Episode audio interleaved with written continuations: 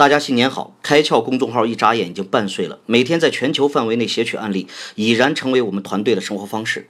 元旦假期啊，我们团队呢飞到了上海学习无印良品的这个生活方式提案。明天一大早又赶到苏州参访大陆第一家台湾成品书店做的商业综合体。多年的商业观察越发使我们坚信啊，所有的答案都在现场。商业一定是关于善的艺术。无印良品难道不懂奢华的包装更有溢价能力吗？他们为什么依然把自己的核心经营理念确定为这样就好？诚品书店难道不知道专门辟出那么多座位会影响商品摆放吗？事实上啊，这么多年走下来，你会发现少就是多，慢慢走会比较快。